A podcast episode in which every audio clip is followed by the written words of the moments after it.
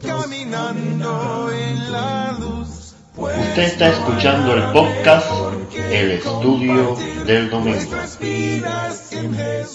Hermanos, es un gran gozo poder estudiar la palabra de Dios este último domingo del año y vamos sí a hacer un alto en la serie de estudio que estamos llevando. El 2020 ya termina, llega el 2021.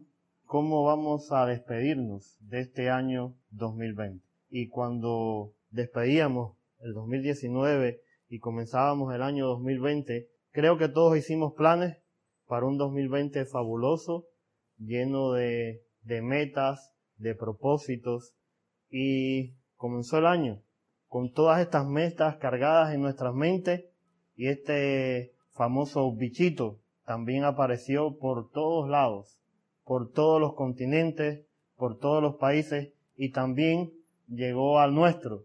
Y los números comenzaron a crecer, a crecer, a crecer. Contagiados, recuperados, lamentablemente fallecidos. Personas que quizás podían tener todo un futuro por delante, no van a estar despidiendo este año con su familia, con sus compañeros o con nosotros. De esta forma vimos nasobucos, enfermos, confinamiento, distanciamiento, escaseces, necesidades. Esto es lo que nos ha traído este año 2020. Para algunos, el 2020 es un año perdido por completo, que no quisieran ni que se contara en la historia de la humanidad. Otros han anunciado el fin de los tiempos, la aparición de los famosos cuatro jinetes del Apocalipsis y el jinete de la peste con esta enfermedad y pandemia. ¿Qué aprendemos nosotros? ¿Cuál es la principal lección de vida para usted y para mí que nos deja este año? En verdad ha sido un año perdido. La lección más importante que podemos sacar terminando el 2020 y comenzando ya el 2021 es que este año nos demostró que Dios es el que tiene el control de todas las cosas.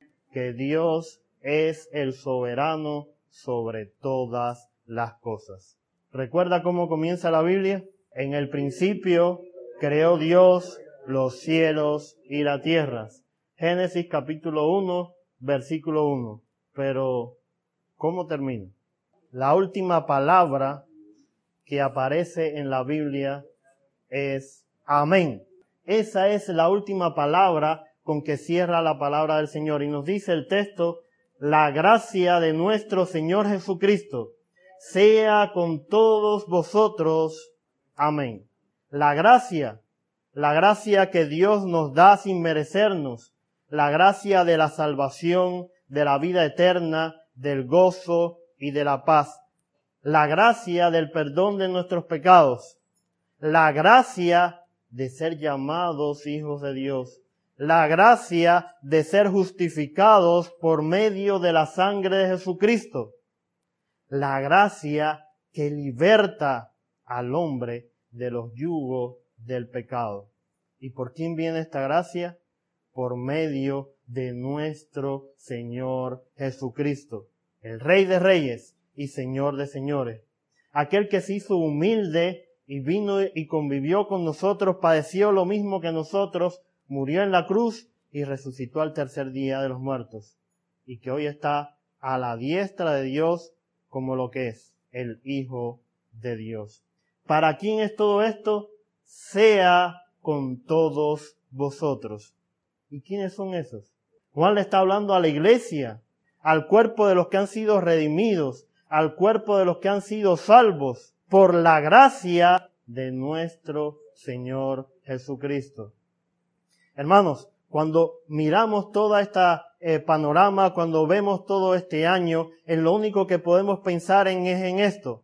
Más allá de todo el dolor, la enfermedad, las pérdidas, más allá de todas esas cosas, podemos confiar y podemos decir, amén, la gracia del Señor está con nosotros. Y cuando decimos amén, ¿qué estamos diciendo?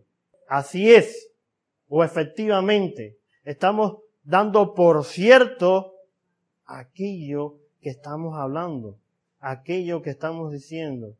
Cuando decimos amén, estamos confiando con toda seguridad en que Dios hace lo que nos promete. Apocalipsis capítulo 3 versículo 14 nos dice, He aquí el amén, el testigo fiel y verdadero, el principio de la creación, dice esto. Aquí está hablando Juan de Jesús y dice, Jesús es el amén. Jesús es el así sea. ¿Cómo vamos a despedirnos este 2020? Con una fe y una confianza en Dios renovada. Así es como tenemos que despedir este año. Con oración y ceñidos, agarrados de la gracia de Dios, ocupándonos de nuestra salvación con temor y temblor. ¿Cómo despedirnos? Con alegría, con paz en nuestros corazones, con gozo, con ríos de agua viva, porque Dios mora en mí por medio de su Espíritu Santo. ¿Y por qué podemos estar alegres? ¿Por qué debemos, podemos tener paz? Porque más allá de todas estas problemas, angustias, necesidades, de todo este panorama que se pinta muy mal, más allá de todo eso, no hay nada que se compare con el eterno peso de gloria de la salvación, de la vida eterna en los cielos, de confiar en el Señor, de saber que nada de esto se va a comparar con lo que nos vamos a gozar en la presencia de nuestro Dios. Le voy a pedir a mis niños que vengan acá, los tres. Desde pequeñitos hay una cosa que, que yo he practicado con ellos y le enseñaba cuando eran niños, porque es la forma en que quisiera terminar este año. Dijo fuertemente, Gloria a Dios. Terminemos así este año, hermanos. Le esperamos el próximo domingo. Si desea nos puede contactar a través del correo compartiendo estudio arroba gmail.com o seguirnos en Facebook o Telegram como compartiendo estudio. El Señor esté con nosotros.